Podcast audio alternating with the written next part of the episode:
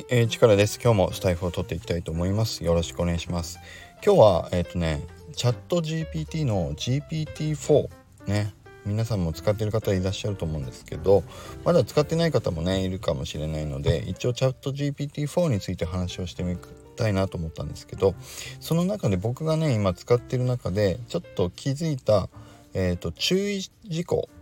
ね、チャット GPT の GPT-4 の注意点3選というのをねちょっとお伝えしたいかなと思って今日のスタイフを撮ってみようと思います。第3位、えっ、と1つはネットワークエラーが出て止まっちゃうことがあるね。そうそう。なこれちょっと原因わかんないんですけどなんかね途中でずっとこう答えを書いてくれてる中で赤く表示がビョンと赤くなってネットワークエラーって出る時があるんですよ。そう。そうするとなんかね止まっちゃうんですよね。うん。でこれもう一回繰り返すってやるともう一回同じコマンドに対してのあの回答がバーってまたねゼロから打ち始めてくれるんだけど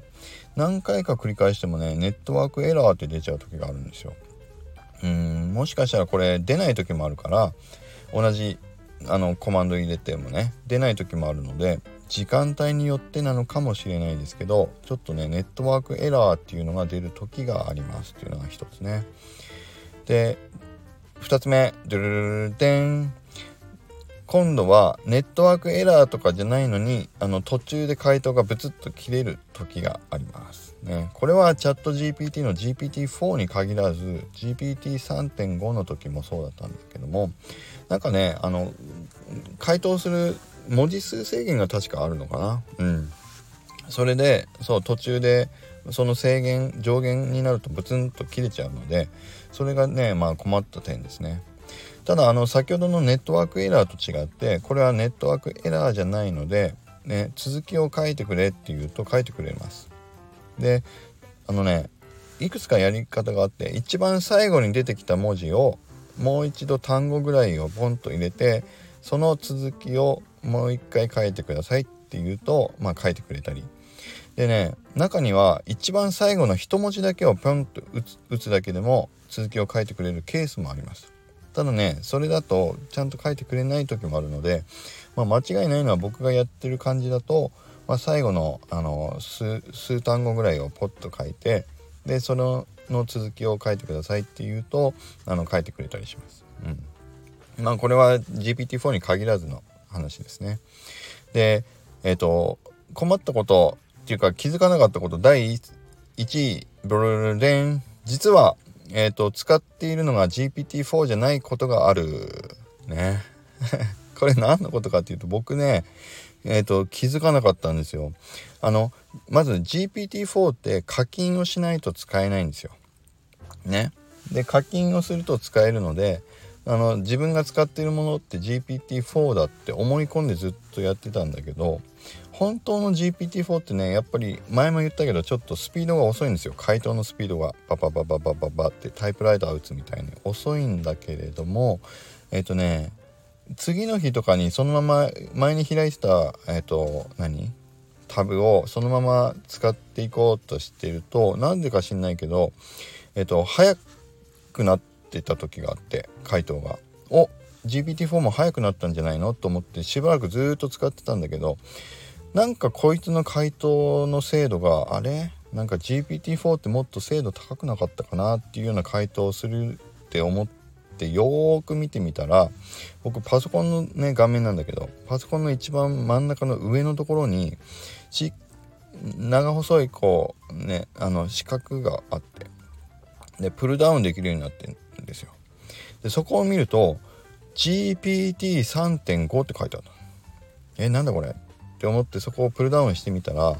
なんかねこれ気をつけてください皆さんね。あの GPT3.5 と GPT4 を選べるようになってたんですよ。で僕課金をしてるから GPT4 と思い込んでたものは実は、えーと課金した人だけが使えるえっと何ていうの高速に回答してくれるようにファインチューンされた GPT3.5 だったんです。だからね普通の課金しない人用の3.5と課金した人用の回答が早くファインチューンされた GPT3.5 と GPT4 が選べるようになっててデフォルトが GPT4 が選ばれてなかったんですよ。だからこれ GPT4 を GPT4?GPT4 を